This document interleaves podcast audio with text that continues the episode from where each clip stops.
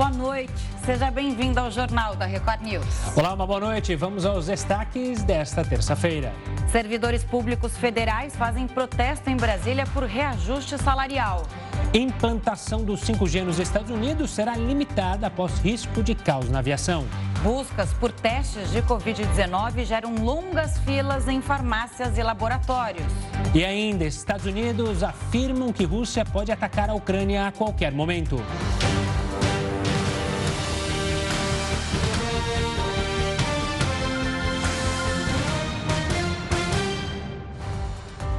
A Polícia Federal tem até o dia 28 de janeiro para ouvir o presidente Jair Bolsonaro. A data deve ser definida em até 48 horas.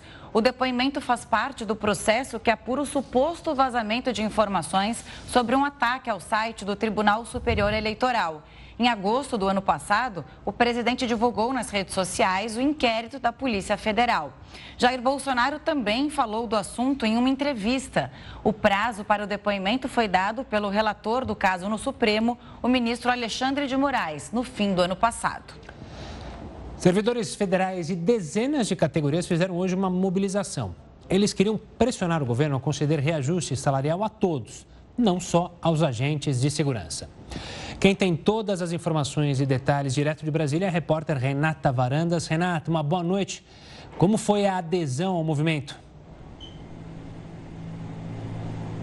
Oi, Gustavo, boa noite para você, boa noite para Camila também. Olha, segundo os sindicatos, a adesão foi boa. Agora, hoje, na verdade, só foi um aviso de greve.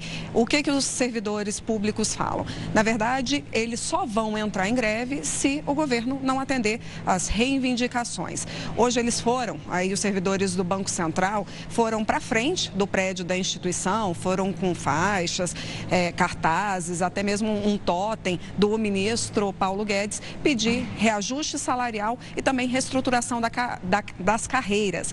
No entanto, outros servidores públicos também se juntaram aí, funcionários de agências reguladoras e também da Receita Federal. Vamos lembrar que no final do ano, no mês de dezembro, os servidores da Receita Federal chegaram a entregar seus cargos justamente para poder reclamar que não foram vistos, né, que não foram olhados pelo governo. Bom, Paulo Guedes e o Roberto Campos Neto, que é o presidente do Banco Central, se reuniram hoje, tiveram um almoço, mas por enquanto não há previsão desses sindicatos se encontrarem aí com a equipe econômica ainda não.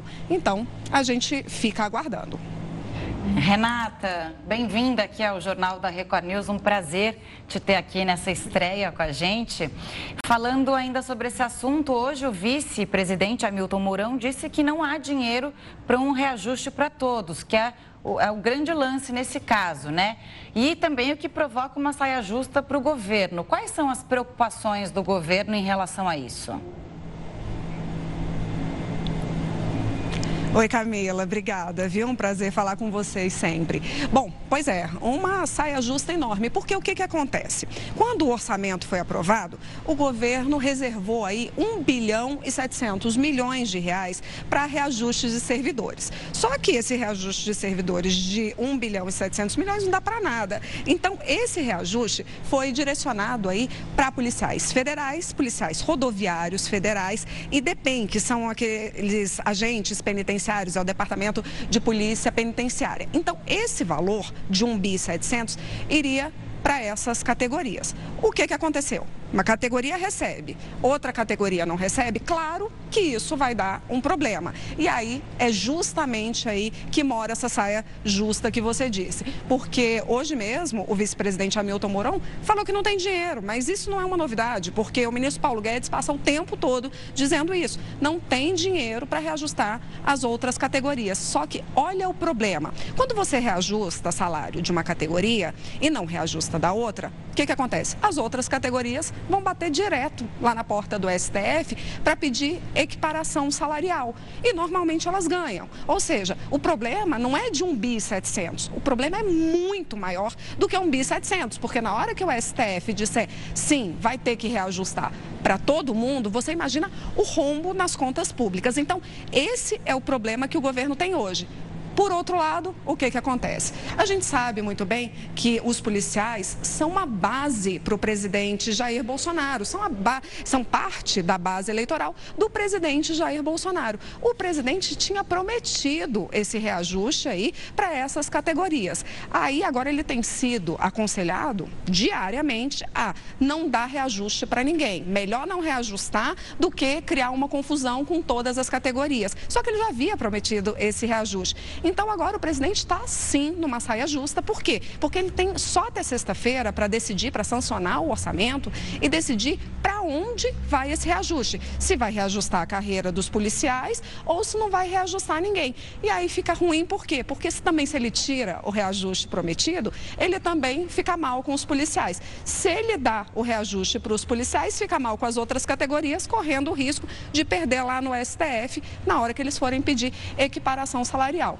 Olha, eu vou te falar, eu não queria estar na pele do presidente para ter que tomar essa decisão, porque é uma decisão difícil. Veremos aonde ele vai arranjar pano para essa saia justa. Renata, volte sempre. Obrigado pelo detalhamento e todas as informações. Um forte abraço. A reforma administrativa é um dos temas também mais polêmicos na pauta dos deputados. Existe uma forte resistência dos funcionários públicos. A gente vai falar com o Heródoto Barbeiro sobre esse assunto, que eu não vejo o Heródoto Barbeiro desde o ano passado, Heródoto. Estava com saudade de você. Bom, e das suas explicações também. Conta pra gente, então, por ser um ano eleitoral, essa reforma deve continuar parada?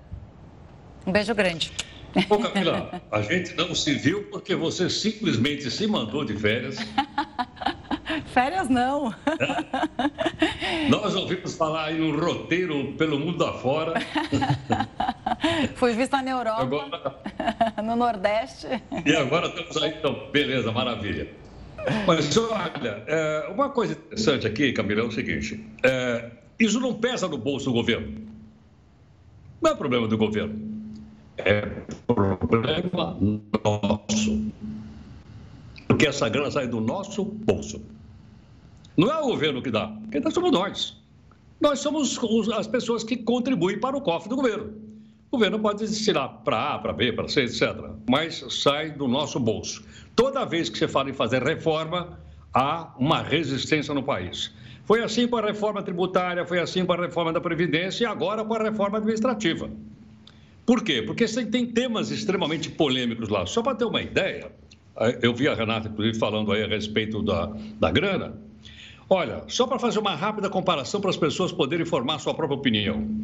Nós gastamos com a saúde do país 4% do produto interno bruto. Para a educação, nós gastamos 6% do produto interno bruto. Para os funcionários do país, todos, nós gastamos 13,4% do PIB. Nós gastamos mais com funcionalismo do que a soma do que a gente gasta com educação e com saúde. Eu fui verificar esses dados direitinho para contar para as pessoas aqui, para as pessoas terem uma ideia. Agora, é, quais são os temas polêmicos que, que, que existem lá? Por exemplo, acabar com férias de mais de 30 dias. Está lá na proposta. Outra aqui, acabar também com adicional por tempo de serviço. Ou seja, não é por mérito, é por tempo de serviço como se fosse militar. Outro tema polêmico aqui: aumento retroativo. Outro tema polêmico: licença prêmio. Olha lá. Outro aqui: licença de assiduidade. Ou seja, não falta tem um, tem um, tem um, desculpa a brincadeira, tem um plus a mais aqui. Então, esses temas são extremamente é, polêmicos, logicamente, né? vão estar mexendo com interesses, e isso tudo está associado, então, com os gastos que eu volto a dizer, sai do bolso do contribuinte. Agora, é ano eleitoral, e a pergunta que eu faço, espero que os cidadãos todos do nosso país façam, e daí? E daí que é ano eleitoral? Nós vamos trabalhar menos aqui porque é ano eleitoral? Não, não vamos trabalhar mais. Não tem ano eleitoral. Onde é que está parada essa reforma administrativa? Está parada na Câmara dos Deputados. Então, minha sugestão, de uma maneira, né, vamos dizer assim, cidadã, educada, é a gente ligar lá para o nosso representante e dizer, ô companheiro, É, é, é ano de eleição, tudo bem, mas vamos tocar as que vamos votar. Pode aprovar ou pode não aprovar, mas a gente quer ver isso votado. Teria que ser votado na Câmara, no, no plenário, para depois ir para o Senado, aí passa na CCJ, aquela coisa toda que a gente explicou por aqui, e o Senado também pode aprovar ou não. Agora, não, não ir para frente, porque é ano eleitoral, sinceramente, eu não entendo isso aí, não. Eu acho que a gente tem que conversar com os nossos representantes. E olha a grana que isso consome mais de 13% do produto interno bruto do país. Pois é, é, essa coisa do ano eleitoral é uma daquelas falas que você sempre usa, né? Uma jabuticaba brasileira, né? Tem ano eleitoral, não funciona nada, não vai nada para frente para ser votado, porque ah, pode mexer com a minha base que vai votar, pode atrapalhar voto, então é melhor deixar como está, a gente vê no ano que vem. Difícil, né, Heroto? É difícil. Agora, nós, enquanto cidadãos, temos que entender o seguinte: primeiro, nós temos o direito de opinar. Isso aqui é um país democrático e livre. E segundo, é o seguinte: esse pessoal foi eleito por nós. Eles têm que prestar contas para a gente. Nós é que elegemos deputados federais e senadores. Então, eles têm que prestar, até para dizer sim ou não. Mas a gente tem que ter uma resposta. Eu acho que isso é um avanço importante para a gente consolidar a democracia no nosso país. Vamos acompanhar. Aliás, essas as eleições, né, a gente está falando de ano eleitoral, a gente vai renovar um terço do Congresso Nacional, tanto deputados do Senado. Sena... do Senado. Desculpa. É isso aí. Do Senado. do Senado, dos senadores, que o mandato é de oito anos, né? Então, parte do, do, do Senado a gente vai agora é, eleger. Então, é, é, nessas horas mesmo que, gente, mesmo que a gente tem que ficar atento e escolher um bom governante. E já faz a sua listinha. E não esqueça também, também o seguinte: nós vamos reeleger 513 deputados federais.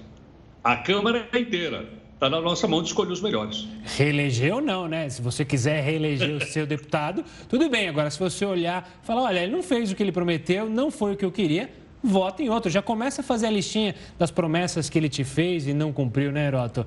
Te volta a se falar daqui a pouquinho aqui no Jornal da Record News. Continue conosco. Obrigado. E olha, com a falta de testes, quanto tempo uma pessoa com sintomas de Covid-19 deve ficar isolada? Se ela acha que tem e aí ela fica, não fica? Bom, a gente te explica daqui a pouquinho, depois de um rápido intervalo. Os últimos dias têm sido de filas e espera, viu? De horas e horas na busca por exames de Covid-19, isso em Recife. Do lado de fora, a fila dava voltas para quem queria realizar o teste pelo drive-thru. Quem foi a pé também precisou ter paciência. Lá dentro, quem foi fazer o teste da Covid-19 reclamava da quantidade de funcionários e da longa espera. Isso é um descaso, sabe, com o ser humano, com a pessoa que está aqui esperando. As pessoas, a maioria está tudo com febre, que a gente tem visto aí, pessoa com febre, tossindo, que já vem há dias com esses sintomas. estava sentada ali acompanhando e vi que chegam autoridades que passam na frente de outras pessoas, pessoas com crachás de outros locais de trabalho, não sei por qual motivo. De acordo com os técnicos, mais de mil testes estão sendo feitos no posto de testagem do Ginásio de Esportes Que fica na Imbiribeira, zona sul do Recife, ao longo do dia. A procura cresceu depois que entrou em vigor o novo decreto do governo do estado, que obriga bares, restaurantes, museus, cinemas, além de shows, eventos e jogos de futebol, a exigir do público um teste negativo de Covid-19 e o cartão atualizado com a vacina contra o coronavírus. Na fila, pessoas que apresentavam sintomas, outras que só precisavam do teste e muita gente que já tinha vindo de outros centros de testagem sem sucesso. Eu já passei por três postos hoje e aqui é o menos lotado de todos. Inclusive, acho que o do Compaz foi o pior, que a galera estava na arquibancada esperando para poder ir para outra fila, para outra fila e outra fila. Sobre a denúncia de priorização na testagem, a Secretaria de Saúde de Recife informou que ocorreu uma testagem de rotina em profissionais que auxiliam no trabalho do próprio centro de saúde. Olha, com essa escassez de testes, como é que mes... como é que você deve medir o tempo ideal de isolamento se você não conseguir fazer o teste? Bom, para explicar todos os detalhes sobre isso, o Jornal da Record News recebe a infectologista Luana Araújo. Boa noite, Luana, obrigado mais uma vez pela participação conosco. E aí, Luana, senti que tô com a garganta pegando, tô com uma dor de cabeça, não tô tão mal, mas estou achando que posso ter Covid-19. Vou fazer o teste, não consigo fazer o teste Qual é a orientação que eu devo seguir? Tem alguma orientação para esse pessoal de casa que está nessa situação? É, boa noite, Gustavo. Boa noite, Camila. Essa é uma situação extremamente é, difícil quando a gente está lidando com uma explosão de casos, como a gente está vendo, né? Então, o que a gente já sabe hoje com clareza é que esse número de casos que a gente está tendo, ele é altamente subestimado, exatamente porque as pessoas não estão conseguindo se testar. É, então, para quem está passando por isso nesse momento de casa, é, tem sintomas, mas esses sintomas não são suficientes para procurar um atendimento hospitalar, não há gravidade de caso para isso e a pessoa não consegue se testar. Hoje, você precisa, por conta da dimensão né, dessa explosão de casos, você deve admitir que isso é Covid e passar para o isolamento. Esse isolamento precisa ser feito ao contrário do que tem sido alardeado. As evidências não mostram que você pode fazer isso com segurança única e exclusivamente por cinco dias e está tudo bem. A gente tem evidências mais robustas, mais recentes, que mostram que menos de sete dias de isolamento não são suficientes para você diminuir é, de uma forma bastante sólida a sua capacidade de infectar outras pessoas. Então, o que a maior parte dos infectologistas tem sugerido é que pelo menos a pessoa fique em isolamento por sete dias mais três dias depois, ela pode até sair desse isolamento, mas uns três dias é, seguintes, né, consecutivos a esse período de restrição, que ela use a máscara de maior é, filtragem que a gente tem hoje, que é a N95, e que evite a exposição, a aglomeração e o contato com outras pessoas. A partir de 10 dias, a gente tem que essa infectividade ela é bastante reduzida, e aí sim, se essa pessoa conseguir é, cumprir com todo esse requisito, as coisas ficam um pouco mais fáceis.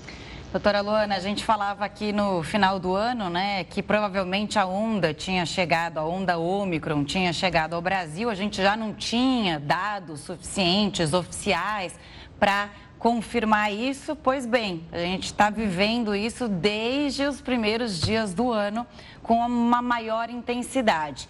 Bom, a pessoa ficou com um sintoma ali na casa dela. Tem alguma pista em que ela possa, de repente, saber se é uma gripe, para não ficar com tanto medo também, falar, poxa, eu estou com Covid, costuma complicar mais com o Covid, ou H3N2 também tem que tomar aquele remédio antiviral no começo. Agora a gente fica confuso porque é tanto vírus, né? O que fazer então? Quais são as pistas que a gente tem, supostamente, do vírus que a gente foi infectado? Pois é, Camila, esse é um grande problema. É, primeiro que ninguém pode dizer que a gente não avisou, né? A gente conversou sobre isso aqui, a gente falou que isso ia acontecer. É terrível isso, ficar parecendo que é o arauto das notícias ruins, mas não é. Isso era uma previsão bastante clara, né, dentro do que a gente estava vendo. É, Para as pessoas que estão em casa, é relativamente difícil fazer essa, esse discernimento entre quadros que possam ser de Covid ou de influenza, por exemplo, só por sintomas. As duas podem fazer febre, as duas podem fazer é, dor de garganta, coriza. O que a gente vê, na verdade, é que a Covid costuma, quando é, faz um quadro mais sintomático, ser um pouco mais arrastada do que a gripe. A gripe te derruba aí dois dias e a Covid tende a ser um pouco mais longa do que isso. É, a, a, a, febre da gripe costuma ser maior do que a febre da Covid, é, mas hoje em dia, por conta da Omicron, esses sintomas mudaram bastante. Então, aquilo que a gente tinha, que era muito mais claro, de perda de olfato, perda de paladar, tosse, é, isso não é exatamente comum com a Omicron. A Omicron faz mais sintomas de via aérea superior. O que quer dizer isso? Faz mais dor de garganta, muita dor de garganta, pode fazer coriza, pode fazer aquela sensação de sinusite. É, ela cursa normalmente com um cansaço maior, com dor muscular e cansaço maior do que a gripe. Mas veja, tudo que eu estou dizendo são coisas que você pode sentir com outra síndrome gripal. Então, a testagem seria absolutamente fundamental nesse sentido. Quem precisa buscar a testagem, ainda que difícil, ainda que complicado, precisa ir para um hospital ou para um centro qualquer, são aquelas pessoas de maior risco para qualquer uma dessas doenças que acaba se sobrepondo. Então, gestantes, idosos, imunossuprimidos, crianças, essas pessoas precisam ainda mais da testagem, porque a gente sabe que tanto para a influenza quanto para a Covid, mesmo com a Omicron, elas têm um risco maior de desenvolver doença mais grave. Doutora Luana, tem se propagado nos últimos dias uma ideia, que é a famosa ideia, talvez de jirico, não sei se alguém lembra dessa expressão, de pessoas propositalmente terem a Covid para justamente, olha, vou ter imunidade. Essa história começou, eu lembro também, no começo da pandemia, no círculo da Fórmula 1, falou, ah, vamos todos os pilotos pegarem a Covid-19, que aí cria uma imunidade coletiva aqui entre o grupo da Fórmula 1 e segue a vida. E agora estamos falando de novo sobre isso, sobre a Ômicron. Sobre a Ômicron. O quão perigoso é essa ideia que tem sido propagada por alguns grupos? É, veja que a estupidez não é um benefício, um privilégio nosso, né?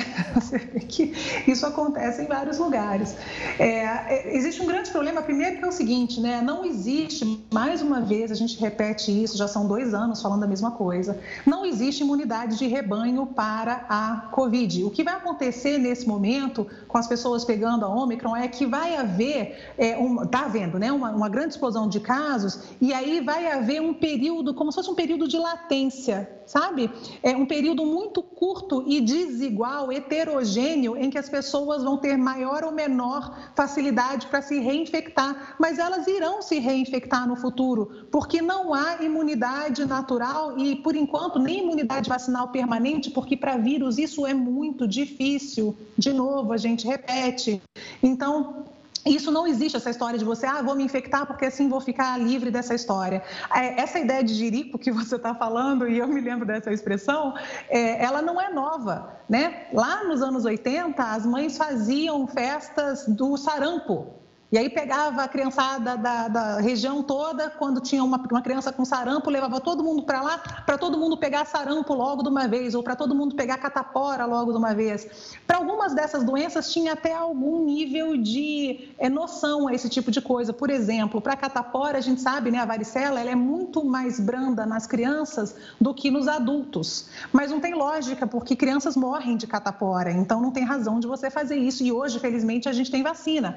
Para o sarampo, sarampo, a mesma coisa. É, as pessoas acham que sarampo é uma doença benigna, sarampo mata criança, e pior do que isso, em 30, 35 anos, algumas pessoas que tiveram o sarampo podem desenvolver um quadro neurodegenerativo que morrem em meses, e isso não é, isso é incurável. É fora que a catapora, por exemplo, também pode levar a pessoa a ter herpes zoster no futuro, que é o famoso cobreiro, que as pessoas entendem. Então, por que, que eu estou dando exemplo de outros vírus? Porque a gente sabe que não existe condição né, na Covid de se conter isso de forma natural isso é absurdo e você coloca as pessoas sob risco não só de ter um problema agudo, quer dizer, precisar de hospital e morrer naquela hora, é, quanto de problemas crônicos que a gente está descobrindo que são associados à doença. Então, quadros de diabetes tipo 1 que são abertos, que a gente não vê isso acontecer naturalmente, é, a gente vê quadros é, cardiovasculares, problemas neuropsicomotores. Então, não tem razão de você se expor a uma coisa que é, cuja, cujo é, resultado ainda é muito difícil de se prever quando você tem uma ferramenta eficiente e segura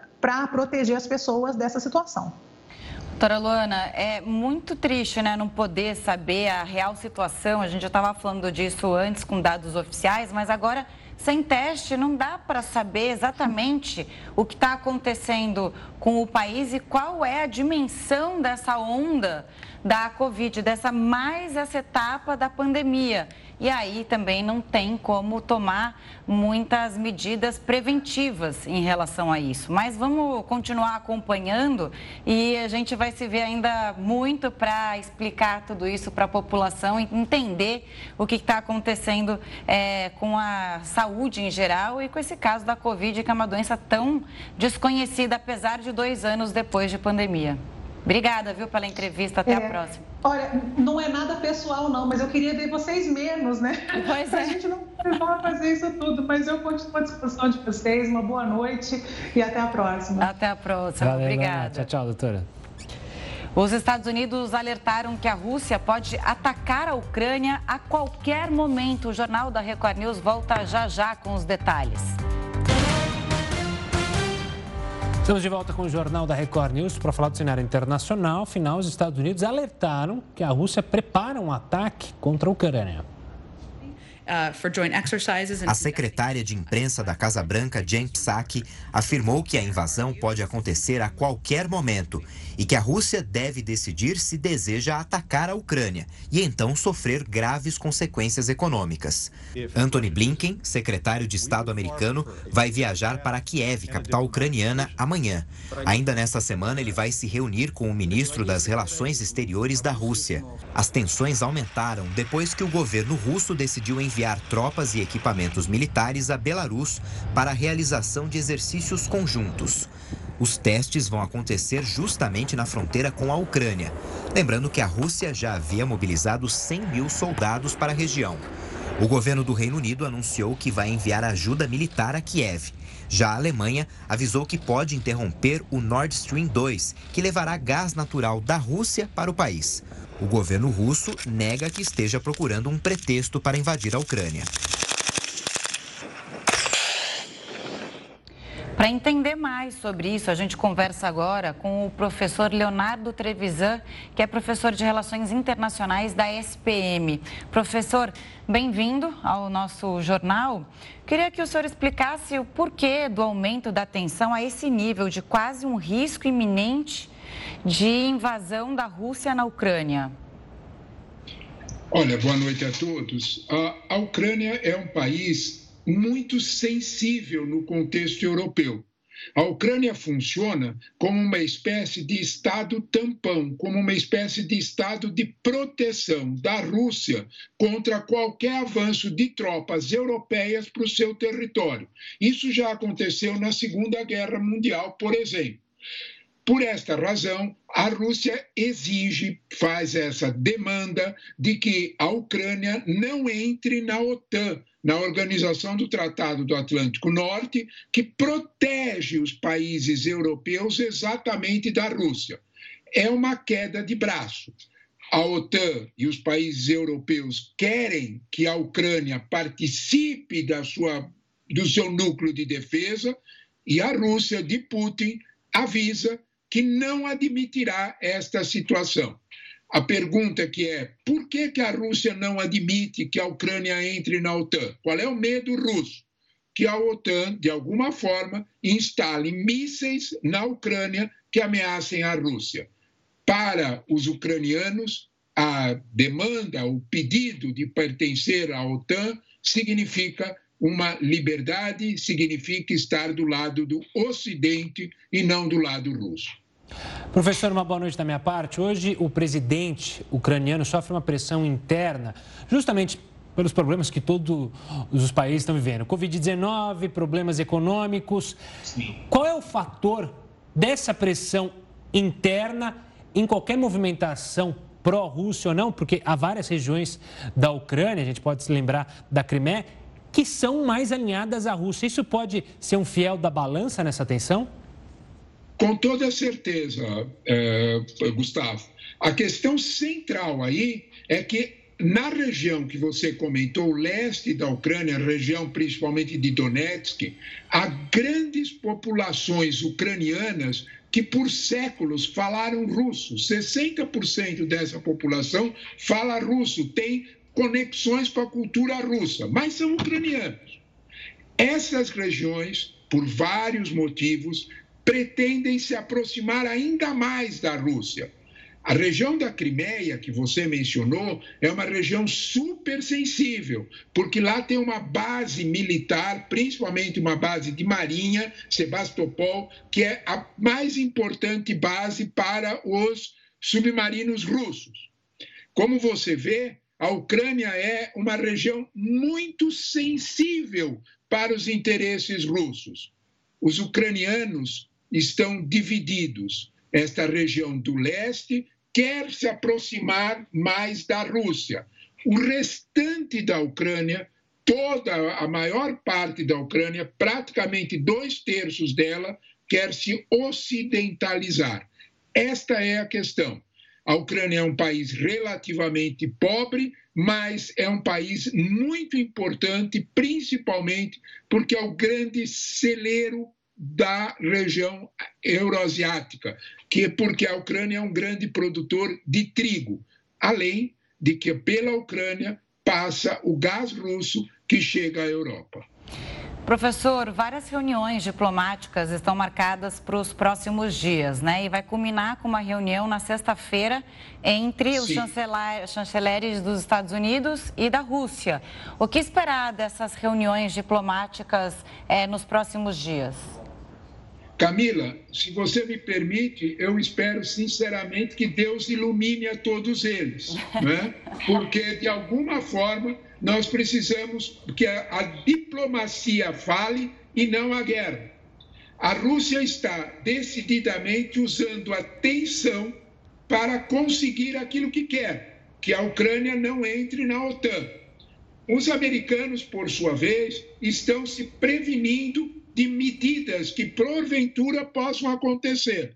Desde sexta-feira, a diplomacia americana vem fazendo seguidos alertas de que há possibilidade de operações encobertas, operações de bandeira falsa, que gerem uma tensão, gerem uma provocação para que explique ou justifique a entrada das tropas russas.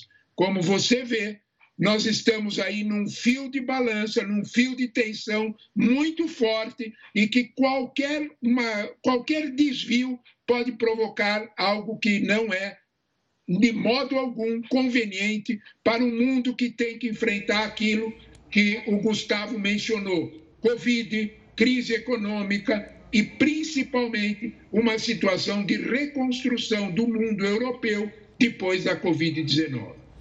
Professor, é impressão minha ou os Estados Unidos tomaram uma frente que até então eles não tinham tomado nessas negociações? A gente via, claro, a preocupação de países europeus, a própria Alemanha, a França, mas os Estados Unidos tomou uma frente maior, há uma preocupação maior deles neste momento com essa tensão entre Rússia e Ucrânia?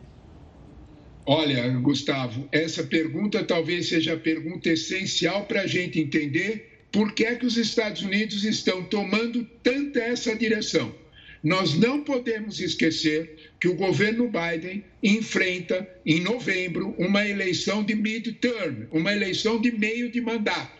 Tradicionalmente, nos Estados Unidos, os presidentes se apresentam em eleições com posições fortes no contexto internacional, para usar uma expressão clássica, dando uma de durões no contexto internacional.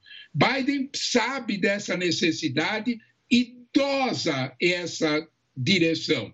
Ele sabe que precisa aparecer no contexto internacional como um, proativo, como alguém que está tomando direção. Não podemos nos esquecer, Gustavo, que não ficou suficientemente clara essa posição com a retirada dos Estados Unidos do Afeganistão. Há uma retomada dos americanos de uma atitude de protagonismo no mundo. E ela está acontecendo numa área especialmente sensível, que é a Ucrânia. Só espero que não tenha aquela máxima que a gente ouviu há muito tempo lá nos Estados Unidos, é se a economia vai mal, se o país está mal, cria-se uma guerra para juntar as forças, né? Que isso muito se fala nos Estados Unidos. Espero que isso não aconteça de fato, né, professor? Olha, eu espero que os americanos te escutem, não é? Porque, de alguma forma, quando nós olhamos para esta realidade, nós sabemos sempre que o contexto internacional é muito propício para, de alguma forma, encontrarmos desculpas para sérios problemas internos. E isso não é uma novidade mesmo nos Estados Unidos. Você tem toda a razão. Professor, obrigado pela participação, pelas explicações. Um forte abraço e até uma próxima. Olha, toda essa tensão sobre a Ucrânia fez com que o preço do barril de petróleo, Brent, adivinhe, atingisse o maior patamar em sete anos. Além da possível invasão da Rússia ao país vizinho, o ataque às instalações de uma petrolífera dos Emirados Árabes e a demanda crescente foram responsáveis pela disparada do preço. Um barril do petróleo Brent é vendido por 88 dólares em Londres, patamar que não era atingido, veja só, desde 2014. A disparada pode afetar os preços dos combustíveis em todo o mundo. O avanço da variante Omicron pode atrapalhar o ano letivo. O Jornal da Record News volta em apenas um minutinho. Fique com a gente. A epidemia da Omicron na África do Sul voltou a ser controlada. Aqui no Brasil existe a preocupação com o ano letivo. E para isso a gente fala de novo com Heródoto Barbeiro. Heródoto, essa nova onda pode comprometer a volta às aulas mesmo com a vacinação infantil? Pode, pode realmente, Camila. Você ter uma ideia, já começou a polêmica, um debate. Algumas escolas já estão dizendo que as aulas presenciais serão adiadas. Outras estão dizendo que o ensino online vai continuar. Estava olhando aqui, por exemplo, algumas faculdades federais já disseram que não vão voltar em aula. Se você olhar para outros países do mundo, os Estados Unidos, por exemplo, já decidiram que não vão voltar por enquanto, mesmo porque a pandemia do Omicron, né, do Covid-19, que, é uma, que é uma nova cepa, era extremamente intensa nos Estados Unidos, por esse motivo, então, eles não vão voltar. Mas como você citou a, a África do Sul, eles estão dando um exemplo para o mundo e para o Brasil. Tem uma ideia do auge, isso foi a questão de uns 20 dias atrás, eh, pelo menos 24 mil pessoas eram contaminadas por dia. Hoje, apenas 5 mil. E o número de mortes é bastante baixo. Por que razão? Porque eles tomaram todas aquelas medidas, como, por exemplo, teve até toque de recolher em algumas cidades da África do Sul, limite de presença de público em evento fechado e evento aberto, e nós temos aí pela frente o carnaval, para a gente saber o que, que nós vamos fazer a respeito, é ou não é? E também o uso de máscara. Outros países partiram para outra solução. O caso de Israel, por exemplo, que está tá aplicando a quarta dose da vacina por causa da Omicron. Então, nós vamos entrar numa polêmica, num debate, para saber o que, é que nós vamos fazer. Algumas, alguns estados brasileiros estão decidindo uma coisa, outros estão decidindo outra. Eu acho que nós só vamos saber disso mesmo quando chegar mais perto do mês de fevereiro, quando teoricamente as aulas deveriam voltar a ser presenciais em todo o país. Vamos acompanhar para ver se isso vai acontecer ou não. Por isso que é, o, é tão importante que se avance na vacinação das crianças, para justamente pelo menos ter um seguro maior nessa possível volta às aulas, né, Heroto? Exatamente. Ainda lembrando que as crianças são menos suscetíveis a adquirir a doença do que os adultos. As crianças têm uma formação, felizmente, uma formação bem mais, mais forte. Mas ainda assim, logicamente, os pais não vão querer arriscar se porventura ah, houver qualquer ameaça de que crianças possam ser contaminadas em escola. Eu acho que vai ser um debate entre as autoridades, as escolas e principalmente os pais dos alunos. Tá certo, Heródoto. Amanhã a gente tem um encontro marcado que ainda não matei a saudade, tá? Amanhã a gente se vê por aqui. Um beijo querida. grande. Muito obrigado. Tchau, tchau, Heródoto. Tchau. E olha, a Agência Nacional de Aviação Civil autorizou companhias aéreas a voarem com menos comissários após o aumento de casos de Covid-19 entre as tripulações. Os voos da empresa Gol e Azul poderão acontecer com a redução de quatro para três comissários nas aeronaves. A medida deve causar a diminuição no número de passageiros. A capacidade máxima será de 150 poltronas ocupadas. As empresas são obrigadas a manter um comissário para 50 passageiros. A Latam fez o mesmo pedido e aguarda a resposta da agência. Juntas, as três companhias aéreas representam cerca de 98% dos voos domésticos realizados aqui no Brasil. O pedido foi feito após o aumento de casos causados pela Covid-19 entre as tripulações. Agora a gente fala de outra polêmica que nada tem a ver com pandemia e Ômicron. As companhias aéreas dos Estados Unidos alertam sobre um possível caos se a tecnologia 5G não for limitada próxima dos aeroportos. Sobre isso a gente conversa agora com o Gustavo Torrente, que é professor de tecnologia na Faculdade de Informática e Administração Paulista. Professor, bem-vindo, boa noite. Bom, está marcado para amanhã o início das operações do 5G por lá. Qual é a explicação e a preocupação em relação a isso? Legal, vamos lá, boa noite a todos. Uma coisa que é para ficar bem clara: o 5G já está há um tempo rodando nos Estados Unidos. Acontece que em janeiro de 2021 aconteceu um leilão de uma nova faixa do 5G de médio alcance. E é uma faixa, uma frequência que opera muito próxima a desses aviões, né? É, então tem uma preocupação muito grande da FAA, que seria é, a ANAC lá dos Estados Unidos, é, em ter interferência do sinal 5G com equipamentos dos aviões, que podem sim é, acontecer ali algum acidente, porque o principal equipamento, que é um altímetro, ele mede a distância, ele serve para o piloto se basear num pouso de emergência, num pouso que tem ali uma baixa visibilidade, e o grande medo deles, esse grande temor, é você ter ali uma interferência entre esses sinais. Gustavo, uma boa noite da minha parte também. Isso também vale para o Brasil? Ou o leilão que teve aqui é, pensou justamente nisso, mudou alguma coisa? Ou também é uma discussão que deve ocorrer aqui no país? Boa noite, Gustavo. Excelente pergunta, né? Muita gente em casa pode estar fazendo essa pergunta e meu, será que vai acontecer isso aqui no Brasil também?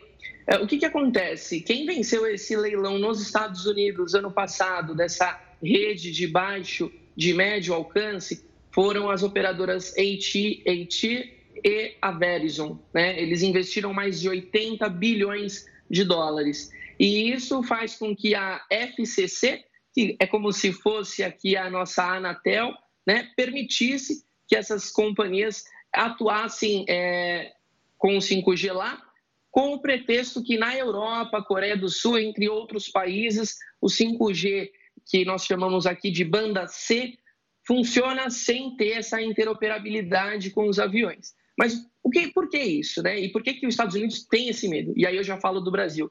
Uh, lá na Europa e Coreia do Sul, outros países que já trabalham com a tecnologia 5G, eles estão numa frequência abaixo. Tá? Falando aqui em números, hoje avião e aeroporto se comunica numa frequência de 4.2 e 4.4 GHz. Tá? Lá nos Estados Unidos, essas frequências chegam a 3,98, é muito perto. Então, por isso que eles estão com medo. Mas e no Brasil? No Brasil foram leiloada, leiloadas quatro faixas: 700 MHz, 2.3, 3.5 e 26. As que as grandes operadoras, né, aqui Vivo, é, Claro e TIM vão utilizar, vai ser a 3.5. Ela é uma rede abaixo dessas que estão na Europa, que nunca aconteceu nenhum relato de interferência. Então, é, é claro que é, a ANAC e a Anatel elas têm que entrar ali é, em consenso, verificar se realmente não vai ter essa interoperabilidade, né, essa intercorrência, mas ao meu ver não vamos ter nenhum problema devido ao histórico já de Europa entre outros países. Os presidentes de grandes empresas ali, das companhias aéreas, eles dizem que e pedem para que as torres do 5G elas não sejam instaladas próximas aos aeroportos, né? Que tem uma distância de duas mil milhas, mais ou menos, duas, é, duas milhas, não sei, e, ou três quilômetros, se a gente for é, falar aqui. Então, seria uma solução fácil, mas que não parece ser tão simples assim, porque ainda não aconteceu lá nos Estados Unidos, né? Aqui no Brasil, acho que a gente tem que tomar cuidado com isso também, de onde as torres serão instaladas, mas lá me parece que o, o, a solução estava fácil, não, professor? Total, total. Lá nos Estados Unidos, o 5G, ele roda desde 2016, né? A FCC ela liberou a instalação dessas torres já em 2016 e agora a curto prazo a solução que essas operadoras já divulgaram vão ser que em seis meses, os próximos seis meses, eles vão enfraquecer o sinal dessas torres em algumas dessas, né, próximas ao aeroporto, como você muito bem colocou, de 2 a 3 quilômetros, é, vão ficar ali desativadas para não ter ali nenhum problema. Mas a longo prazo, é, essas companhias elas investiam 80 bilhões de dólares. Então elas vão querer entrar em consenso junto com a FAA lá dos Estados Unidos, a Federação é, dos Aviões, para poder ali fazer novos testes e, se for o caso ali, que a FAA adote novas medidas de segurança. Né? Aqui no Brasil, por conta de ser uma faixa 3.5, eu acredito que nós não vamos ter nenhum problema é, em relação a esses equipamentos e o nosso sinal 5G. Que Gustavo, que boa, boa informação. Obrigado pela participação aqui conosco no Jornal da Record News, explicando essa polêmica envolvendo o 5G americano. Um forte abraço e até uma próxima. O Brasil encerrou o ano de 2021 com um novo recorde de famílias endividadas. Pois é, o Jornal da Record News volta com essa e outras informações. O Rio de Janeiro enfrenta um salto no número de internações por Covid-19. E a gente vai falar com o repórter Pedro Paulo Filho, que tem mais informações para gente. Boa noite, Pedro. Boa noite, Camila e Gustavo. Boa noite a todos que acompanham o Jornal da Record News. Olha, o número de pacientes internados na rede pública de saúde aqui da capital fluminense deu um salto. Passou de 12 para 652 entre o Natal e amanhã de hoje. 274 desses pacientes estão em unidades de terapia intensiva. E segundo a Secretaria Municipal de Saúde, 84% das pessoas que deram entrada na rede nas últimas 24 horas tomaram no máximo uma dose da vacina contra a Covid-19. Apenas 12% estão com o esquema vacinal completo. Bom, com esses índices tão altos, a cidade volta ao mesmo patamar que era verificado em julho do ano passado, quando o Rio de Janeiro sofria sendo o epicentro da variante Delta, que causou muitas infecções, um novo pico de infecções em todo o país. Eu volto com vocês. Obrigado, Pedro. Olha, o Brasil encerrou no de 2021 com um novo recorde de famílias endividadas. O cartão de crédito, sempre ele, é o maior vilão. Um levantamento feito pela Confederação Nacional do Comércio de Bens, Serviços e Turismo mostrou que em 2021 os brasileiros tiveram novos problemas financeiros. A quantidade de endividados aumentou em média de quase 71%. Ou seja, 7 em cada 10 famílias são atingidas. O índice é o pior dos últimos 11 anos. Para esta economista que participou da pesquisa, o número de inadimplentes também aumentou. A inadimplência terminou 2021 em alta, embora na média ela tenha caído em relação a 2020, mas no último trimestre acendeu o sinal de alerta, porque os desafios de fato são muitos que as famílias estão enfrentando e vão continuar enfrentando nesse primeiro trimestre do ano. O cartão de crédito foi o maior responsável pelo endividamento dos brasileiros. A média anual dos gastos nessa categoria chegou a 82%. Os carnês de lojas ficaram em segundo lugar, com cerca de 18%, seguido pelo financiamento de automóveis, com cerca de 11%. O Vale Gás começou a ser pago hoje pelo governo federal. Mais de 5 milhões de famílias serão beneficiadas. O valor do auxílio é de 52 reais, que equivale a 50% do preço médio de revenda do botijão de 13 quilos. Ele será distribuído a cada dois meses. Tem direito ao benefício núcleos familiares inscritos no cadastro único que tenham renda mensal inferior ou igual a meio salário mínimo. Famílias com integrantes que recebem o benefício de prestação continuada também podem adquirir o Vale Gás. Assim como o Auxílio Brasil, o calendário de pagamentos vai variar de acordo com o número de identificação social. Hoje receberam os beneficiários com o INSS que termina com o número 1. Moradores de regiões da Bahia e de Minas Gerais, afetadas pelas chuvas, receberam o vale de forma antecipada, em dezembro do ano passado. Para consultar o benefício, é preciso acessar o aplicativo do Auxílio Brasil ou do Caixa Tem ou então ligar para o número 111. Imagens de satélite mostram os estragos causados pela erupção de um vulcão em Tonga, país localizado na Oceania. A erupção pôde ser vista do espaço. A combinação de cinzas, vapor e gás surgiu no Oceano Pacífico. As imagens também mostram o rastro de destruição no porto da capital de Tonga. Apesar dos registros, ainda não é possível determinar o tamanho do estrago. Isso porque o país está isolado do resto do mundo depois que as linhas de internet e telefone foram interrompidas. Austrália e Nova Zelândia lideram os esforços para ajudar o arquipélago e avaliar os danos. Ao menos três pessoas morreram em Tonga.